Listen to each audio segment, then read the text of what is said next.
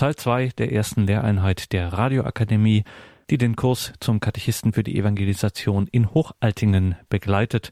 Es geht um das Alte Testament und wir hören Dr. Peter Egger aus Brixen in Südtirol. Liebe Hörerinnen und Hörer, ich darf Sie auch meinerseits sehr herzlich zu dieser heutigen Sendung begrüßen und ich bedanke mich für die freundlichen Worte der Einführung. Bevor ich mit meinen Ausführungen beginne, darf ich Sie bitten, dass wir miteinander ein Gebet sprechen, damit der Geist Gottes uns durch diese Sendung begleiten möge. Im Namen des Vaters und des Sohnes und des Heiligen Geistes. Amen. Komm, Heiliger Geist, und erfülle die Herzen deiner Gläubigen und entzünde in ihnen das Feuer deiner Liebe. Sende aus deinen Geist und alles wird neu geschaffen, und du wirst das Angesicht der Erde erneuern. Dann wenden wir uns an die Mutter Gottes und bitten sie um ihr fürbittendes Gebet. Gegrüßet seist du, Maria, voll der Gnade, der Herr ist mit dir, du bist gebenedeit unter den Frauen, und gebenedeit ist die Frucht deines Leibes, Jesus. Heilige Maria, Mutter Gottes, bitte für uns Sünder, jetzt und in der Stunde unseres Todes. Amen dann wenden wir uns auch an die Engel und bitten sie um ihren Schutz und um ihr Geleit. Engel Gottes, unsere Beschützer, denen des höchsten Vaterliebe uns anvertraut hat, erleuchtet, beschirmt und leitet uns. Amen. Und schließlich wenden wir uns noch an den größten Katecheten der Kirchengeschichte, Heiliger Petrus Canisius, bitte für uns. Im Namen des Vaters und des Sohnes und des Heiligen Geistes. Amen. Liebe Hörerinnen und Hörer, wir wollen heute mit den Ausführungen über das Alte Testament fortsetzen. Wir haben in der ersten Einheit eine Einführung in das Alte Testament gegeben. Heute wollen wir uns nun der sogenannten biblischen Urgeschichte zuwenden. Bei dieser biblischen Urgeschichte, da geht es um die biblischen Erklärungen über die Anfänge der Welt und des Menschen. Und ich darf Sie gleich darauf hinweisen, über welche Kapitel wir heute sprechen werden. Da geht es um die Erschaffung der Welt, um die Erschaffung des Menschen, um das Paradies, um den Sündenfall, um Kain und Abel, um Noe und die Sintflut und um den Turmbau zu Babel. Das sind also die Themen, die wir in dieser Sendung behandeln werden. Und diese Themen werden wir in sieben Kapiteln versuchen vorzustellen. Wir beginnen mit, der, mit dem ersten Schwerpunkt, nämlich mit der Erschaffung der Welt. Viele von uns kennen diese berühmte Stelle im Buch Genesis, wo es um die Erschaffung der Welt geht. Wir wollen in diesem Zusammenhang diese berühmte Geschichte von der Erschaffung der Welt in ganz kurzen Punkten zusammenfassen. Am Anfang des Buches Genesis heißt es, im Anfang schuf Gott Himmel und Erde. Die Erde aber war wüst und wirr. Finsternis lag über der Urflut und Gottes Geist schwebte über den Wassern. Dann folgen die berühmten sechs Tage der Schöpfung. Und diese sechs Tage, die wollen wir nun in einer ganz gerafften Form kurz vorstellen. Erster Tag. Am ersten Tag schuf Gott das Licht. Gott schied das Licht von der Finsternis und Gott nannte das Licht Tag und die Finsternis nannte er Nacht. Zweiter Tag. Am zweiten Tag schuf Gott das Himmelsgewölbe das Himmelsgewölbe trennte die oberen Wasser von den unteren Wassern. So entstanden der Himmelsozean und der Urozean. Dritter Tag. Am dritten Tag trennte Gott das Wasser und das Trockene. So entstanden das Land und das Meer. Darauf schuf Gott auf dem Land das Grün, die Pflanzen und die Bäume. Vierter Tag. Am vierten Tag schuf Gott die Lichter am Himmelsgewölbe. Gott machte die beiden großen Lichter, die Sonne und den Mond. Das größere Licht, das über den Tag herrscht, und das kleinere Licht für die Nacht. Und er schuf auch die Sterne. Fünfter Tag. Am fünften Tag schuf Gott die Fische im Wasser und die Vögel am Himmel. Gott schuf verschiedene Arten von Fischen und Vögeln. Sechster Tag. Am sechsten Tag schuf Gott die Tiere. Gott schuf das Vieh, die Kriechtiere und die Tiere des Feldes. Gott schuf verschiedene Arten von Tieren. Zum Abschluss schuf Gott den Menschen. Gott schuf den Menschen als sein Abbild. Der Mensch sollte über alle Fische, Vögel und Tiere herrschen. Nun folgen einige kurze Erklärungen zu verschiedenen Punkten. Punkt 1. Die religiöse Zielsetzung des Schöpfungsberichtes.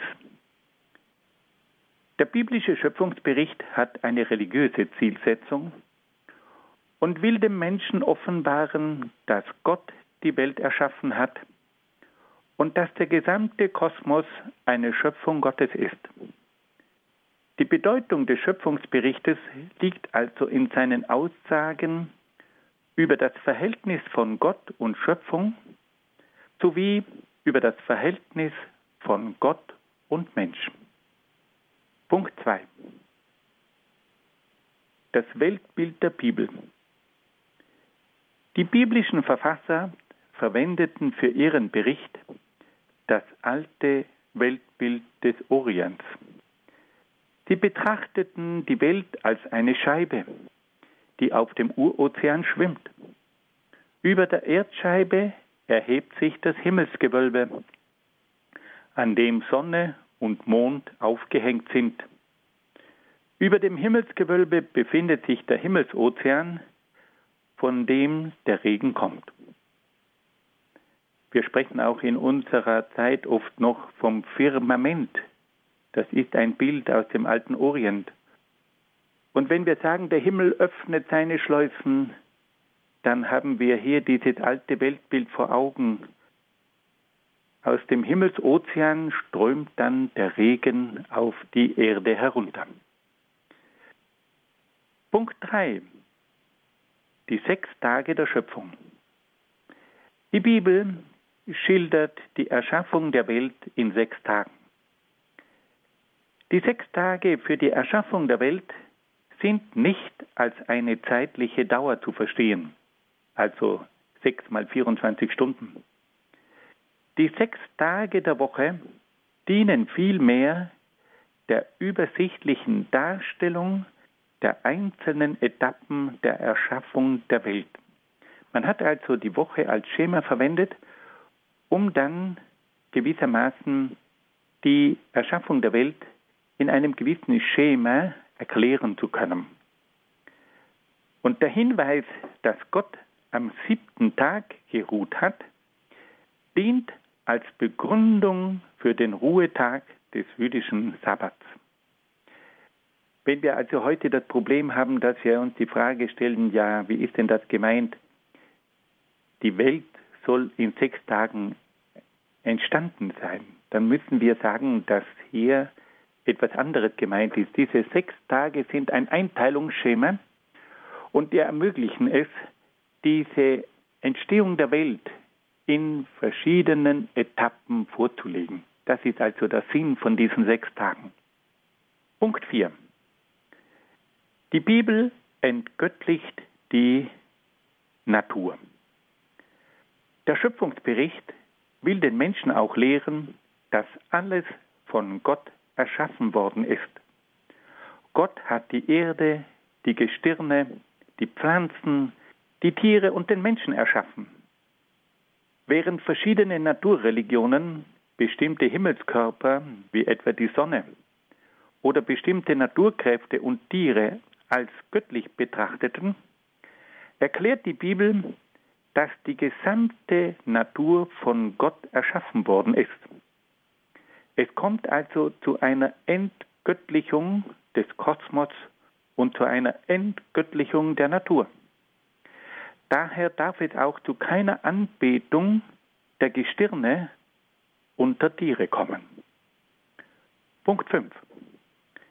Die Bibel ist kein naturwissenschaftliches Buch. Sie will nicht die Entstehung der Welt in einem wissenschaftlichen Sinn erklären, sondern die Erschaffung der Welt durch Gott verkünden. Die Bibel will dem Menschen auch den Plan und die Ordnung Gottes offenbaren. Die Bibel dient letztlich dem Heil des Menschen und will den Menschen zu Gott führen. Wenn wir das noch einmal ganz kurz zusammenfassen, dann können wir sagen, dass bei diesem ersten Punkt, bei der Erschaffung der Welt, folgende Punkte zu erinnern sind. Erster Tag die Erschaffung des Lichtes. Zweiter Tag die Erschaffung des Firmaments. Dritter Tag die Erschaffung von Erde und Meer, von Pflanzen auf der Erde. Vierter Tag, da geht es um die Sonne, den Mond und die Sterne. Fünfter Tag, da geht es um die Tiere im Meer und um die Vögel in der Luft. Und am sechsten Tag die Erschaffung der Tiere auf der Erde und die Erschaffung des Menschen. Bei den Erklärungen haben wir folgende Punkte behandelt. Erstens die religiöse Zielsetzung des Schöpfungsberichts. Zweitens das Weltbild der Bibel ist das Weltbild des alten Orients. Drittens die sechs Tage der Schöpfung sind ein Einteilungsschema. Viertens, die Bibel führt zu einer Entgöttlichung der Natur und wendet sich somit gegen die Naturreligionen. Fünftens, die Bibel ist kein naturwissenschaftliches Buch. Nun kommen wir zum zweiten Kapitel und da geht es nun um die Erschaffung des Menschen. Die Bibel lehrt, dass Gott den Menschen als sein Abbild erschaffen hat. Gott wollte, dass der Mensch ihm ähnlich sei. Die Bibel berichtet weiter, dass Gott den Menschen als Mann und Frau geschaffen hat. Sowohl der Mann als auch die Frau sind Abbilder Gottes und dadurch Gott ähnlich. Die Bibel lehrt, dass Gott zuerst den Mann Adam erschaffen hat. Er formte seinen Leib aus Erde und blies ihm dann den Lebensatem ein. Dann ließ Gott einen tiefen Schlaf über Adam kommen, entnahm ihm eine Rippe und formte daraus seine Frau Eva. Adam erkannte in Eva ein ebenbürtiges Wesen. Eva wurde die Gefährtin von Adam. Gott segnete das erste Menschenpaar und gab ihm den Auftrag, sich zu vermehren und die ganze Erde zu bevölkern.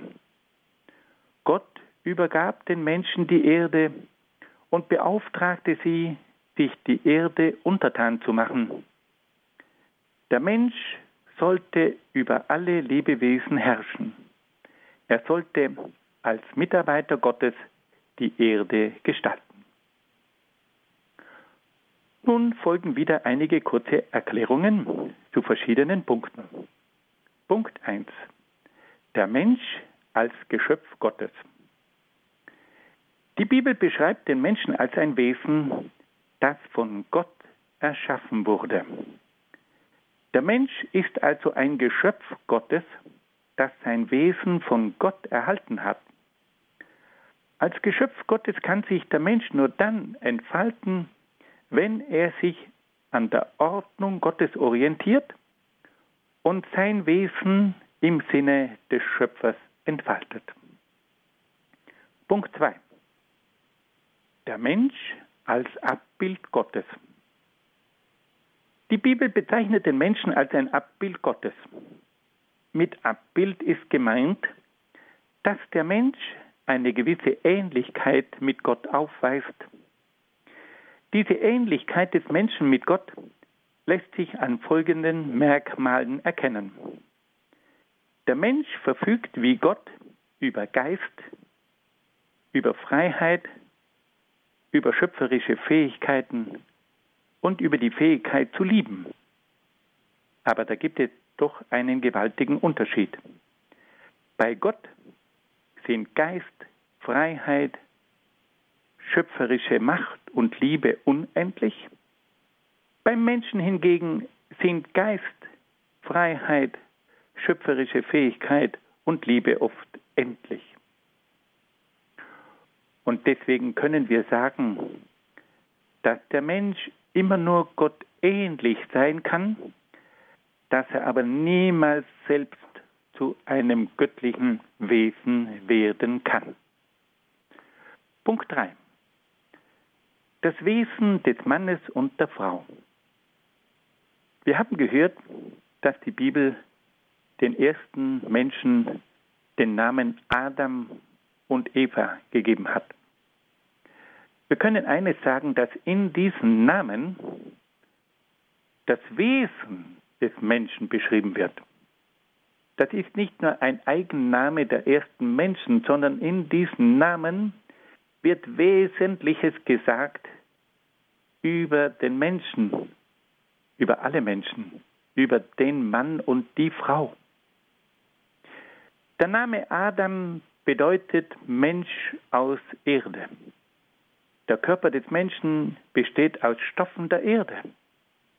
Das Leben und der Geist des Menschen kommen aber von Gott. Der Name Adam weist auch darauf hin, dass der Mann sich der Erde zuwendet und auch die Erde gestalten will. Der Name Eva hingegen bedeutet Leben und weist darauf hin, dass die Frau die Mutter des Lebens sein soll. Der Frau ist in besonderer Weise das Leben und der Mensch anvertraut. Die Frau soll also in mütterlicher Weise für den Menschen sorgen und sich in besonderer Weise für die Kinder einsetzen. Sie hat den speziellen Auftrag, das Leben und den Menschen zu hüten und zu schützen. Punkt 5. Die Beziehung von Mann und Frau. Die Erzählung von der Erschaffung der Frau aus der Rippe des Mannes ist ein wunderbares Bild. Es besagt, dass die Frau dieselbe menschliche Natur und Würde hat wie der Mann. Mann und Frau sind gleichwertig, aber sie sind verschiedenartig. Mann und Frau sind gleichwertig, aber verschiedenartig. Das Bild von der Rippe bedeutet aber auch, dass die Frau dem Herzen des Mannes nahe sein soll. Die Beziehung zwischen Mann und Frau soll also eine Beziehung von Herz zu Herz sein. Punkt 6. Der Auftrag zur Vermehrung. Die Menschen haben von Gott den Auftrag erhalten, sich zu vermehren. Mann und Frau sollen also bereit sein, neuen Menschen das Leben zu schenken. Das bedeutet, dass die Sexualität auch den Auftrag hat, Menschen zu zeugen. Die Sexualität ist also auch eine lebensspendende Kraft und muss daher mit Ehrfurcht und Verantwortung eingesetzt werden. Punkt 7. Der Auftrag zur Gestaltung der Erde. Die Menschen haben von Gott auch den Auftrag erhalten, sich die Erde untertan zu machen. Dieser Auftrag setzt aber voraus, dass sich die Menschen bei der Gestaltung der Erde an die Ordnung Gottes halten und die Erde im Sinne Gottes nützen. Die Gestaltung der Erde kann also nur dann gelingen, wenn sich der Mensch an die Gesetze Gottes hält. Fassen wir dieses zweite Kapitel noch einmal ganz kurz zusammen. Es ging bei diesem Kapitel um die Erschaffung des Menschen. Und da haben wir gehört, dass der Mensch ein Abbild Gottes ist. Wir haben gehört von der Erschaffung von Adam und Eva und von Gottes Auftrag an Adam und Eva. Dann haben unsere Erklärungen folgende Punkte behandelt. Erstens, der Mensch als Geschöpf Gottes. Zweitens, der Mensch als Abbild Gottes. Drittens, das Wesen des Mannes und das Wesen der Frau. Dann viertens, die Beziehung von Mann und Frau. Fünftens, der Auftrag zur Vermehrung. Und sechstens, der Auftrag zur Gestaltung der Erde. Nun wollen wir eine kleine Pause einlegen und bitten die Regie um ein paar Takte Musik.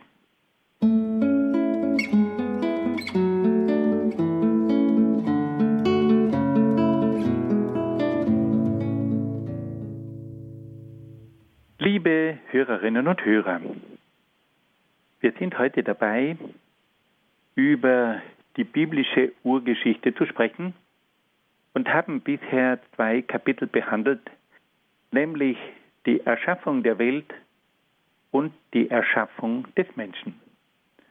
Nun wollen wir uns einem dritten Kapitel zuwenden und da geht es nun um das Paradies.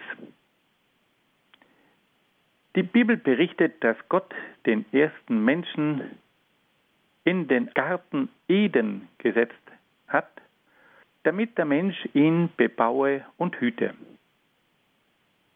In diesem Garten gab es verschiedenste Bäume mit wunderbaren Früchten.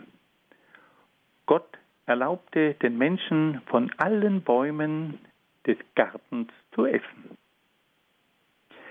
In der Mitte des Paradieses stand aber ein besonderer Baum, nämlich der Baum der Erkenntnis von Gut und Böse.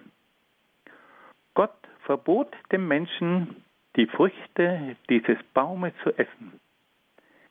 Wenn die Menschen die Früchte dieses Baumes essen, dann müssen sie sterben. Nun folgen wieder einige kurze Erklärungen zu verschiedenen Punkten. Punkt 1. Das Paradies. Der biblische Bericht verwendet für die Beschreibung des paradiesischen Urzustandes der Welt und des Menschen das Bild eines Gartens, der leicht zu bebauen war und in dem es verschiedenste Früchte gab. Das Wort Paradies stammt aus der persischen Sprache und bedeutet Garten. Punkt 2. Das Wohlergehen und die Freiheit des Menschen. Der Bericht vom Paradies weist darauf hin, dass Gott in wunderbarer Weise für den Menschen gesorgt hat. Er setzte ihn in eine Umwelt, die ihm vielfältige Früchte bot. Er übergab ihm die Welt und gab ihm die Freiheit, alle Früchte dieser Welt zu essen. Der Mensch wurde als ein freies Wesen geschaffen und sollte sein Leben in Freiheit gestalten. Punkt 3. Der Baum der Erkenntnis von Gut und Böse. Der Baum der Erkenntnis von Gut und Böse ist ein Bild dafür, dass Gut und Böse bereits von Gott festgesetzt sind. Der Mensch darf nicht von diesem Baum essen, das heißt, der Mensch darf nicht die Ordnung von Gut und Böse in Frage stellen. Wenn der Mensch von diesem Baum isst, dann muss er sterben. Das bedeutet, dass die Infragestellung der göttlichen Ordnung von Gut und Böse für den Menschen schädlich und tödlich ist. Fassen wir dieses dritte Kapitel noch einmal ganz kurz zusammen. Da ging es also um das Paradies.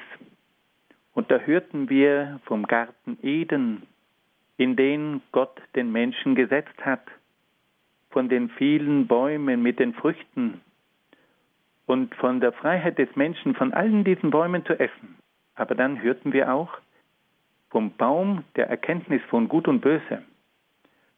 Dieser Baum der Erkenntnis von Gut und Böse ist ein Bild für die Ordnung Gottes, für Gut und Böse, die bereits von Gott festgelegt worden ist. Unsere Erklärungen behandelt dann, behandelt dann folgende Punkte.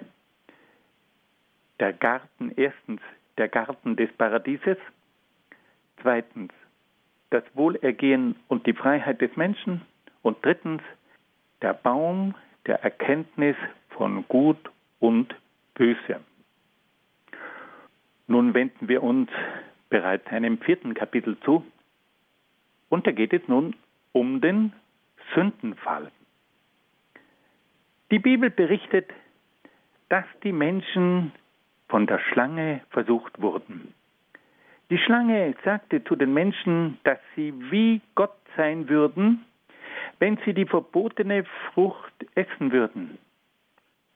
Die Schlange versprach also den Menschen, dass sie durch das Essen der Frucht selbst über Gut und Böse entscheiden könnten und dass sie selbst sein würden wie Gott.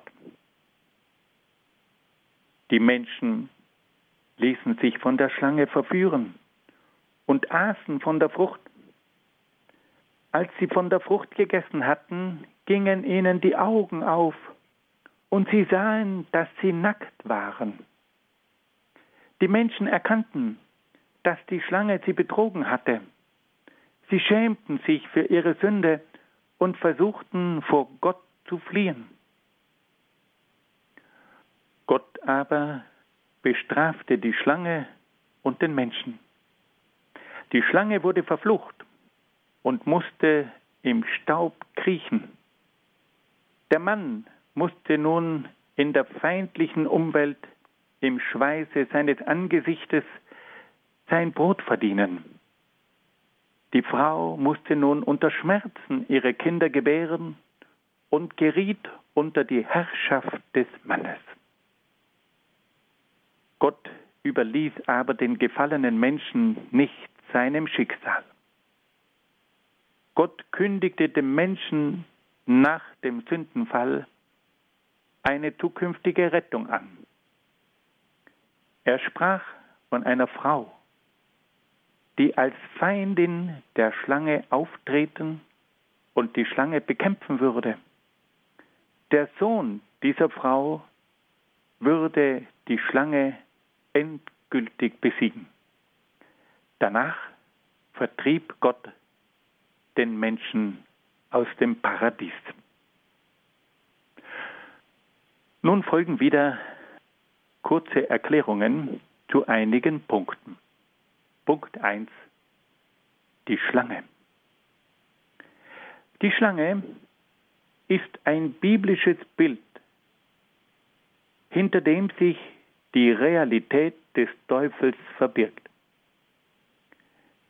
Dieses Bild von der Schlange zeigt den Teufel als ein Wesen, das listiger ist als alle anderen Wesen. Die Schlange ist aber auch ein Bild für die Faszination des Bösen. Der Mensch fühlt sich vom Bösen angezogen obwohl er weiß, dass es für ihn gefährlich ist. Punkt 2. Die Verführung des Menschen. Der Teufel erklärte den Menschen, dass sie durch die Frucht des Baumes von der Erkenntnis von Gut und Böse sein würden wie Gott. Die Verführung des Teufels bestand also darin, dass er den Menschen das Höchste versprach, nämlich das eigene Gottsein. Der Teufel versprach also den Menschen etwas Gutes und belog sie über den wahren Sachverhalt. Auf diese Weise versuchte der Teufel, die Menschen zur Abkehr von Gott zu bewegen. Punkt 3. Der Sündenfall. Die Menschen ließen sich verführen und wollten selbst sein wie Gott. Ihre Sünde bestand in ihrem maßlosen Stolz. Doch ihre Selbstüberheblichkeit führte zu ihrem Sturz und zu ihrer Trennung von Gott. Durch die Trennung von Gott wurden sie zu schwachen und sündigen Wesen. Durch die Sünde kam das Unheil und der Tod in die Welt. Punkt 4. Die Strafe des Menschen. Nach dem Sündenfall strafte Gott den Teufel und den Menschen. Die Schlange bzw. der Teufel wurde von Gott gedemütigt und musste nun auf dem Bauch kriechen. Für den Mann wurde die Arbeit mühsam. Er musste nun sein Brot im Schweiße seines Angesichtes essen. Für die Frau wurde die Mutterschaft schmerzvoll und die Beziehung zum Mann wurde für sie oft zu einer demütigenden Unterdrückung. Wir sehen also wie die Sünde das Glück des Menschen in Frage gestellt hat. Und wie nun der Mann, der vorher voller Freude die Erde gestaltet hat, seine Arbeit im Schweiße seines Angesichtes verrichtet, und wie nun die Frau, die in ihrer Mutterschaft das Glück finden sollte, nun unter Schmerzen ihre Mutterschaft vollzieht und dass dieses Muttersein bis zu den großen Kindern immer wieder mit Schmerzen verbunden ist und dass auch die Beziehung zwischen Mann und Frau, die zum Glück und zur Erfüllung führen sollte, durch die Sünde nun in Mitleidenschaft gezogen ist. Das alles wird uns hier in diesen Zeilen des Alten Testamentes in einer sehr einfachen, bildhaften, aber sehr tiefsinnigen Weise vermittelt. Das, was hier von Adam und Eva gesagt wird, das gilt nicht nur für das erste Menschenpaar, das gilt für den Menschen als solchen. Das gilt für den Mann und für die Frau im weitesten Sinne. Wir müssen begreifen, dass hier Aussagen getroffen werden, die den Menschen als solch meinen. Adam und Eva, das sind auch wir. Das sind Aussagen, die für das Wesen des Menschen, für das Wesen des Mannes und der Frau zutreffend sind.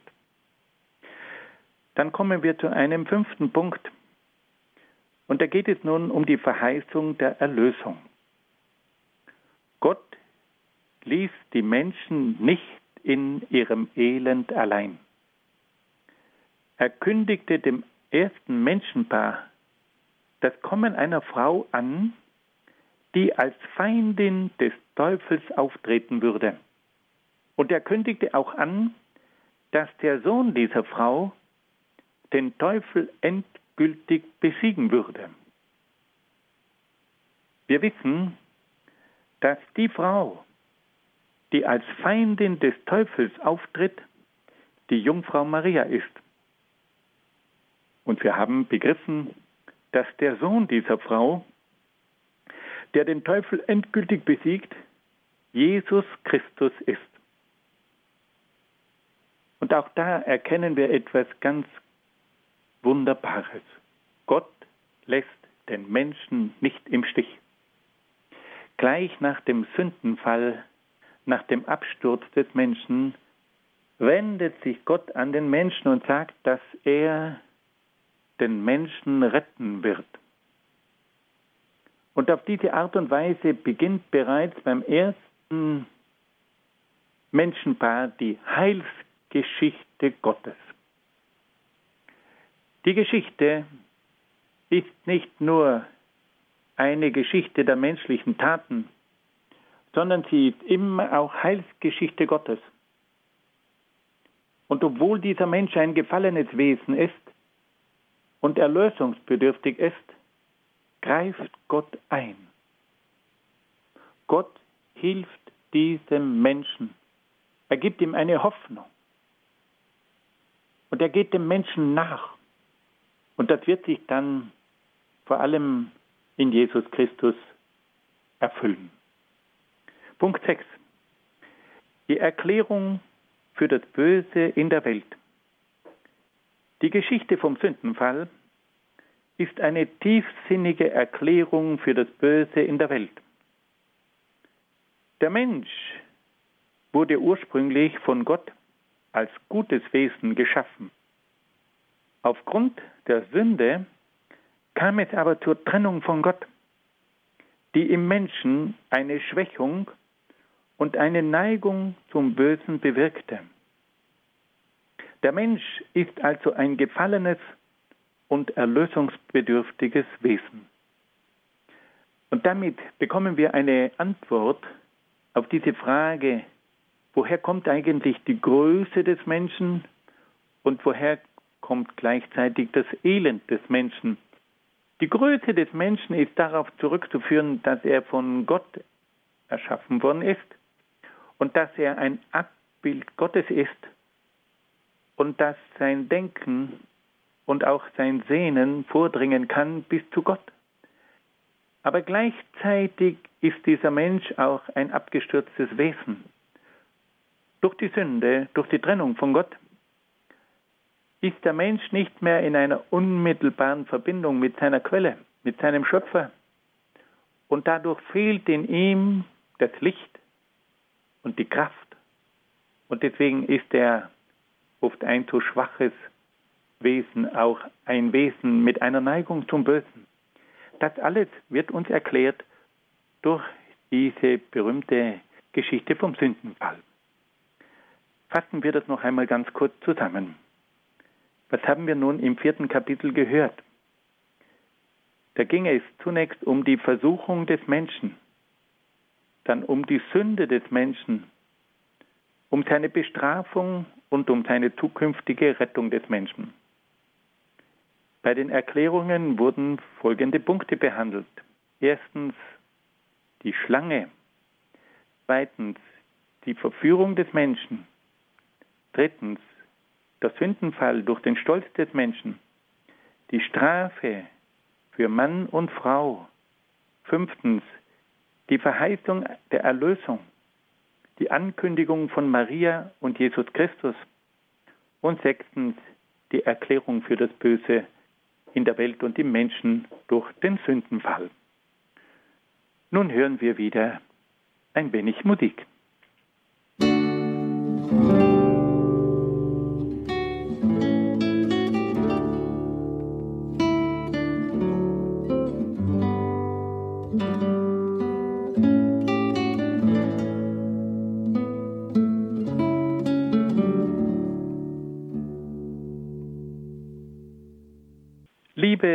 Hörerinnen und Hörer, wir sprechen in dieser Sendung über die biblische Urgeschichte.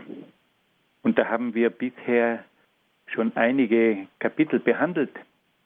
Da ging es um die Erschaffung der Welt, um die Erschaffung des Menschen, um das Paradies und um den Sündenfall. Nun wollen wir uns einem fünften Kapitel zuwenden, und da geht es nun um Kain und Abel. Unter den Nachkommen der ersten Menschen gab es zwei Brüder, die Kain und Abel hießen. Die beiden Brüder brachten Gott ein Opfer dar. Kain war Ackerbauer und brachte Gott ein Opfer von den Früchten des Feldes dar. Abel war Hirte und brachte Gott ein Tieropfer dar. Gott aber nahm nur das Opfer von Abel an, weil dieser das Opfer mit der rechten Gesinnung darbrachte. Darauf wurde Kain auf seinen Bruder Abel eifersüchtig und erschlug ihn. Auf diese Weise kam es zum ersten Mord unter den Menschen. Nach dem Mord forderte Gott Rechenschaft von Kain und kündigte ihm an, dass er ruhelos auf der Erde umherirren und aus der Gemeinschaft verstoßen werde. Gott aber machte kein ein Zeichen, dass keiner ihn erschlagen sollte. Nun folgen wieder einige kurze Erklärungen zu verschiedenen Punkten. Punkt 1. Der erste Mord. Die Geschichte von Kain und Abel zeigt, dass der Mensch nach dem Sündenfall auch vor schwersten Sünden nicht zurückschreckte. Er war nun sogar fähig, seinen eigenen Bruder umzubringen. Der Grund für diese schreckliche Tat war die Eifersucht. Die Eifersucht führte zum Hass gegen den Bruder und verursachte schließlich den Mord. Hier wird uns also geschildert, wie die Eifersucht zum Hass führt und wie die Liebe zum Bruder plötzlich zum Hass wird und dass der Hass den Menschen so weit führt, dass er seinen eigenen Bruder umbringen kann. Punkt 2. Die Rechenschaft des Menschen vor Gott. Nach dem Mord fragte Gott kein nach seinem Bruder Abel und forderte von ihm Rechenschaft für seine Tat. Gott sagt zu Kain, wo ist dein Bruder Abel? Gott ist der Herr des Menschen und stellt ihn zur Rede.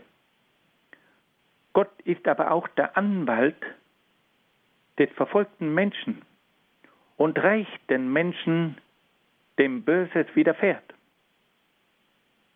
Gott schaut also nicht zu, sondern er verlangt Rechenschaft. Er spricht den Menschen an. Er ruft ihn in seinem Gewissen und lässt dem Menschen keine Ruhe.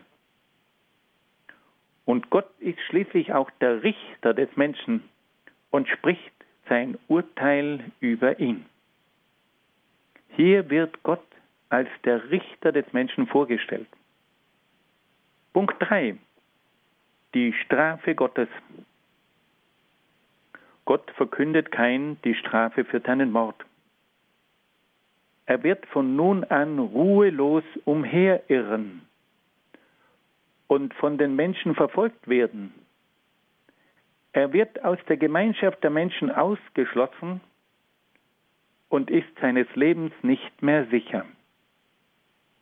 Das ist genau das, was dem Menschen widerfährt, der ein großes Verbrechen begeht. Dennoch schützt Gott das Leben von Kain. Er bezeichnet ihn mit einem Kennzeichen und weist darauf hin, dass niemand das Recht hat, Kain zu erschlagen. Gott gibt auf diese Weise auch dem schwersten Sünder die Möglichkeit umzukehren. Auch das ist eine ganz wichtige Botschaft für uns. Hier wird uns gezeigt, wie der Mensch zum Mord fähig ist und wie Gott von ihm Rechenschaft verlangt, aber gleichzeitig gibt Gott diesem Menschen auch die Möglichkeit umzukehren. Gott verbietet es, dass jemand Hand an Kain legt und dass jemand den Kain umbringt. Gott ist der Richter des Menschen. Und der Mensch bekommt auch nach einer großen Sünde von Gott die Möglichkeit umzukehren. Fassen wir das noch einmal kurz zusammen.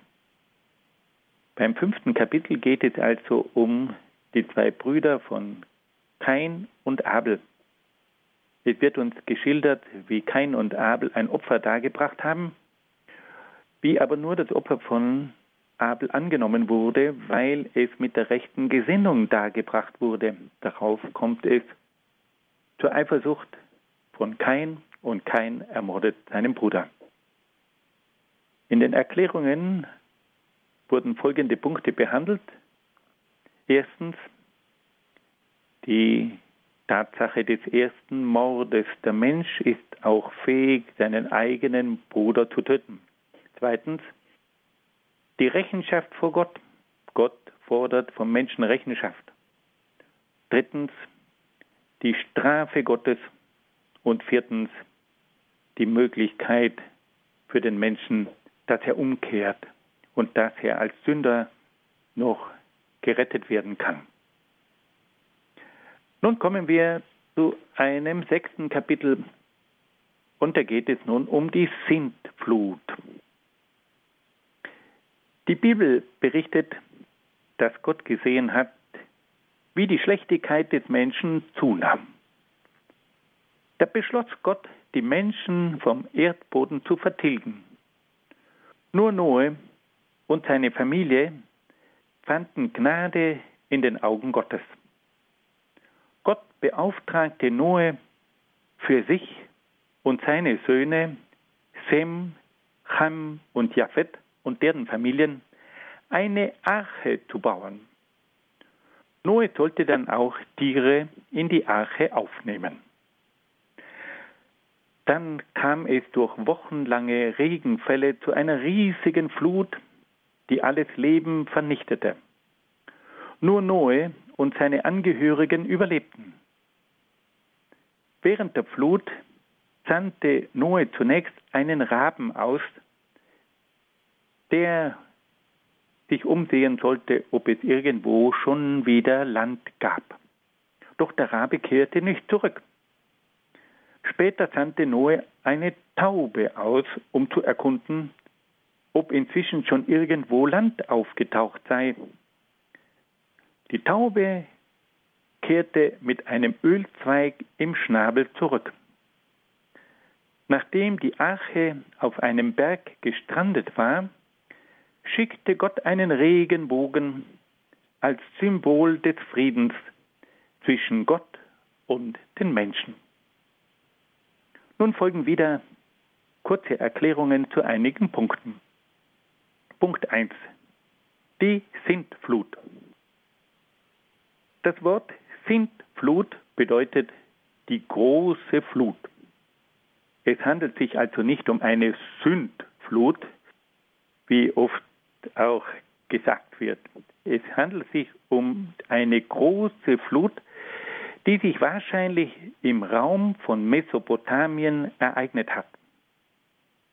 Eine Bestätigung für die Sintflut in Mesopotamien ist auch ein berühmtes Epos aus der babylonischen Literatur. Da gibt es den sogenannten Gilgamesch-Epos. Dieser Gilgamesch, das war eine Gestalt, die auf der Suche nach dem Göttlichen war. Und diese Gestalt berichtet von einer riesigen Flut. Und da hat man den Eindruck, dass es sich um einen Augenzeugen handelte. Also auch in der babylonischen Kultur war diese Sintflut bekannt. Es gibt dann aber auch Berichte von anderen Völkern, die von einer Flut in einer frühen Zeit berichten.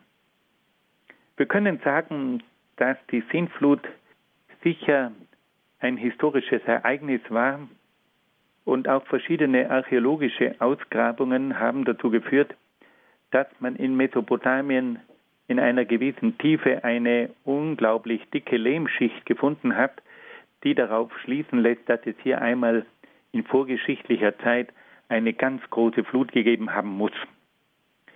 Die Frage ist natürlich auch, wie kam es zu einer solchen Flut? Und da gibt es verschiedenste Theorien.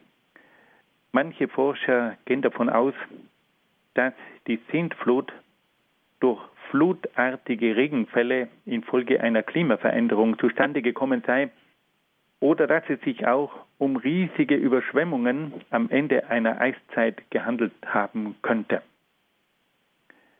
Wir können also sagen, die Sintflut hat es gegeben und für die Sintflut gibt es auch Berichte aus anderen Kulturen. Punkt 2. Die Arche. Was war denn diese Arche? Die Arche war ein Schwimmkasten. Die griechische Übersetzung für den Begriff Arche lautet Theka. Eine Theka, das ist ein Kasten. Wir kennen das Wort auch vom Wort Bibliothek, das ist ein Bücherkasten. Man muss sich also die Arche als einen Schwimmkasten vorstellen, der aus Baumstämmen gezimmert war. Und diese Baumstämme, die wurden dann mit Pech abgedichtet. Es handelt sich also nicht um einen Ozeandampfer, wie er manchmal in Filmen gezeigt wird, sondern um einen Schwimmkasten aus Baumstämmen. Wir müssen auch darauf hinweisen, dass Noe nicht alle Tiere mit in die Arche genommen hat, sondern nur einige Tiere, die er zum Überleben brauchte. Die Arche landete dann am Fuß des Berges Ararat, der sich im Norden von Mesopotamien in der heutigen Türkei befindet. Dieser Berg Ararat ist über 5000 Meter hoch. Und wir können uns natürlich nicht vorstellen, dass die Arche auf dem Gipfel dieses Berges gelandet sei sondern dass sie im Gebirge des Ararat am Fuße dieses Berges gelandet sein könnte. Dass wir also annehmen können, dass die Strömungen diese Arche bis weit in den Norden getrieben haben, bis dann dieser Schwimmkasten am Fuß dieses Berges gestrandet ist. Dann haben wir noch einen dritten Punkt, die Friedenstaube und der Regenbogen.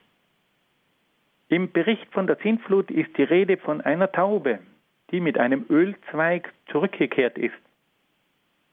Diese Taube mit dem Ölzweig ist heute das Symbol der UNO. Im Bericht von der Sintflut ist auch die Rede von einem Regenbogen, der ein Zeichen für den Frieden zwischen Gott und Mensch ist. Dieser Regenbogen ist heute das Symbol der Friedensbewegung. Wir sehen also, wie hier alttestamentliche Symbole übernommen werden und auch in der heutigen Zeit weit bekannt sind. Dann gibt es noch einen Punkt 4. Da wird im Bericht von Noe und der Sintflut auch gesagt, dass Noe drei Söhne hatte: Sem, Ham und Japhet. Vom ersten Sohn von Sem stammen die sogenannten semitischen Völker ab. Und auch die Juden sind ein semitisches Volk. Und wenn nun eine Bewegung entsteht gegen das semitische Volk der Juden, dann nennt man das den sogenannten Antisemitismus. Die, der Name semitische Völker geht also auf den ersten Sohn von Noe zurück, auf Sem. Und auch der Begriff Antisemitismus geht zurück auf den ersten Sohn von Noe, auf Sem. Und die Bewegung, die sich gegen das semitische Volk der Juden wendet, ist dann der sogenannte Antisemitismus. Fassen wir das noch einmal ganz kurz zusammen. Im sechsten Kapitel haben wir jetzt über die Sintflut gesprochen und da haben wir gehört, dass es sich um eine Strafe für die sündige Menschheit handelte. Und dann haben wir auch einiges erfahren über den Verlauf der Sintflut. Die Erklärungen behandelten dann folgende Punkte. Erstens, die Sintflut in Mesopotamien als ein geschichtliches Ereignis. Zweitens, die Arche als ein Schwimmkasten, der aus Baumstämmen angefertigt war. Und drittens, die Friedenstaube und der Regenbogen, die heute noch aktuelle Symbole sind. Und viertens, der Begriff des Semitismus und des Antisemitismus, die zurückgehen auf den Namen Sem, des ersten Sohnes von Noe. Und nun kommen wir noch zu einem siebten Kapitel und da geht es um den Turmbau zu Babel. Die Bibel berichtet von einem gewaltigen Turm, der in der Stadt Babylon errichtet wurde. Die Menschen wollten zum Zeichen ihrer eigenen Größe einen Turm bauen, dessen Spitze bis in den Himmel reichen sollte. Die Menschen wollten sich durch diesen riesigen Turm einen Namen machen und zu einem einzigen großen Volk werden. Als Gott sah, wie die Menschen an diesem Turm bauten, beschloss er, die Sprachen der Menschen zu verwirren. Auf diese Weise konnten sich die Menschen nicht mehr untereinander verständigen und nicht mehr mit dem Bau des Turmes fortfahren. So strafte Gott den größten Wahnsinn des Menschen. Nun wollen wir wieder einige kurze Erklärungen folgen lassen, um einige Punkte noch ein wenig verständlich zu machen. Punkt 1. Die Stufentürme in Mesopotamien. In Mesopotamien wurden in verschiedenen Städten riesige stufenförmige Türme gebaut, die man Zikkurate nannte. Zikkurat, das bedeutet Himmelshügel bzw. Gottesberg. Diese Türme waren religiöse Kultstätten. An ihrer Spitze befand sich ein kleiner Tempel für den Stadtgott. Einen solchen Zikkurat gab es auch in Babylon. Er hatte eine Grundfläche von 90 mal 90 Metern und eine Höhe von 90 Metern. Wir können also sagen, dass die Grundfläche von diesem Zikkurat etwa den Ausmaßen von einem Fußballplatz entspricht. Punkt 2. Das Eingreifen Gottes. Der geplante Turm sollte bis in den Himmel reichen. Es handelte sich also um ein größenwahnsinniges Projekt, das sich gegen Gott wandte. Gott beschloss deshalb einzugreifen, um dieses Projekt zu verhindern. Gott wollte den Anfängen wehren, um zu verhindern, dass die Menschen nach dem Unerreichbaren strebten. Punkt 3. Die babylonische Sprachverwirrung. Die babylonische Sprachverwirrung bestand nicht in der Entstehung von neuen, unbekannten Sprachen. Die Sprachverwirrung bestand vielmehr darin, dass sich die Menschen wegen ihrer gegensätzlichen Einstellungen nicht mehr verstanden. Aufgrund dieser Uneinigkeit konnten sie den Bau des Turmes nicht mehr fortführen. Und nun fassen wir auch dieses letzte Kapitel noch einmal ganz kurz zusammen. Da ging es also um den Turmbau zu Babel. Die Bibel berichtet vom größten Wahnsinn des Menschen der einen Turm bauen wollte, der bis zum Himmel reichte. Und dann spricht die Bibel auch vom Eingreifen Gottes, der dieses größenwahnsinnige Projekt verhinderte. In den Erklärungen behandelten wir kurz folgende Punkte. Um was handelt es sich bei diesen Stufentürmen in Babylon? Wie schaut so ein Zikkurat aus? Welche Ausmaße erreicht er? Dann sprachen wir auch noch vom Eingreifen Gottes und schließlich von der babylonischen Sprachverwirrung, die nicht in der Entstehung von neuen Sprachen bestand, sondern darin, dass die Menschen sich nicht mehr verstanden und dadurch ihr Werk nicht mehr fortsetzen konnten. Wenn wir zum Schluss noch einen kurzen Überblick anhängen, dann können wir sagen, dass wir im Rahmen der biblischen Urgeschichte, die von den Anfängen der Welt und des Menschen berichtet, sieben Kapitel behandelt haben. Erstens die Erschaffung der Welt. Zweitens die Erschaffung des Menschen. Drittens das Paradies. Viertens der Sündenfall. Fünftens Kain und Adel. Sechstens Noe und die Sintflut. Und siebtens der Turmbau zu Babel.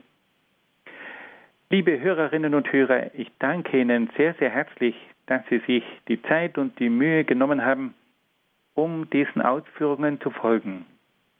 Ich wünsche Ihnen alles, alles Gute und Gottes besonderen Segen.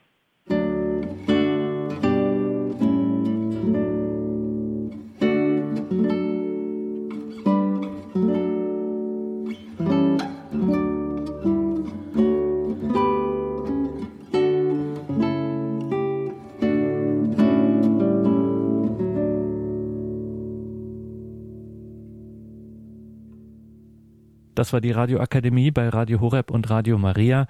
Wir hörten Dr. Peter Egger aus Brixen in Südtirol, Teil 2 seiner insgesamt zwölfteiligen Vortragsreihe zum Alten Testament. Vorträge, die den Kurs zum Katechisten für die Evangelisation im Haus St. Ulrich in Hochaltingen begleiten. Wer das nachhören möchte, kann sich bei unserem CD-Dienst melden, telefonisch ab morgen Vormittag wieder unter der deutschen Telefonnummer 08328 921 120. Mit der deutschen Vorwahl sieht das dann wie folgt aus 0049 8328 921 120. Das Ganze steht auch in Kürze in unserem Podcast- und Download-Angebot auf horeb.org.